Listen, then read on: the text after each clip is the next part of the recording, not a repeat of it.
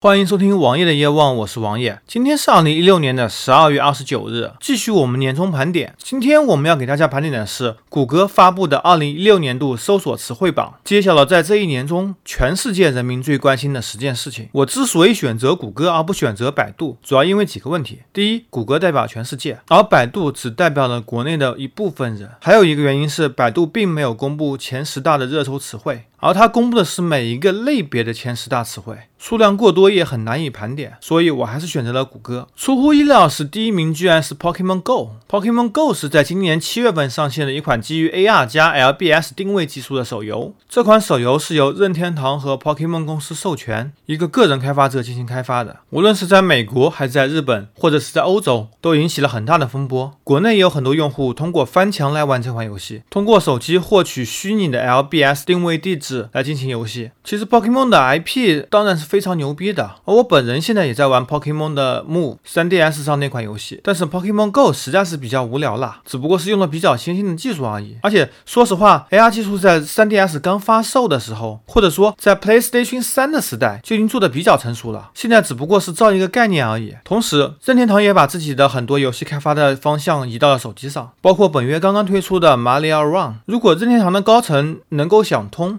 能够在其他平台上开发游戏，而不死抱着自己的平台不放，其实是个非常不错的选择。在热词榜排行第二名的是 iPhone 七，iPhone 七是苹果的第十代 iPhone，主要改进是第一，升级了 CPU。第二，整机采用了防水的设计。第三，去掉了机械式的 Home 按键，取消耳机接口。同时，在 iPhone 7 Plus 上采用了双镜头。不过，iPhone 7在上市一段时间之后，也发生了诸如机子发热、电流声等一堆的问题。当然，随着 Note 7的爆炸和召回，iPhone 7也当之无愧为年度最佳手机。热词的第三名，特朗普。我想我也不需要再多说特朗普什么了，大家都心知肚明。第四名，Prince。四月二十一日晚上，美国传奇歌手 Prince 在自己的家中去世，死因尚未公布，享年五十七岁。热词第五名为 Powerball，其实 Powerball 是一个很美国的词汇，因为这是美国当地的一个彩票，当时奖金池已经高达了创纪录的十五亿美元。不过，随着这十五亿美元奖金被三位幸运儿取得，Powerball 的热潮也随之过去。第六名 David Boring 也是一名歌手，他在发售了自己最后一张专辑 Black Star 之后两天则去世。第七名 Deadpool 在国内翻译为死侍。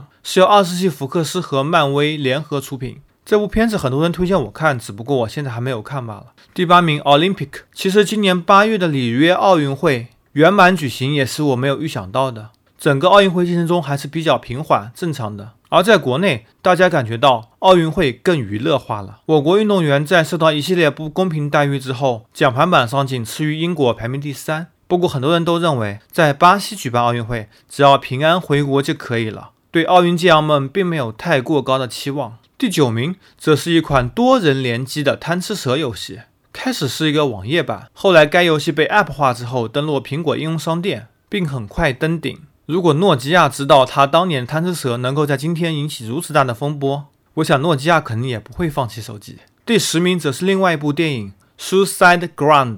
中文译名为《自杀小队》，因为这部电影在上映之前营销做得极为成功，但是该片在今年八月在北美等地上映之后，马上就大爆死，成功进入烂番茄影史大烂片之列。这样的词汇进入热搜榜前十，我也只能呵呵了。可能美国人思维跟我们并不一样。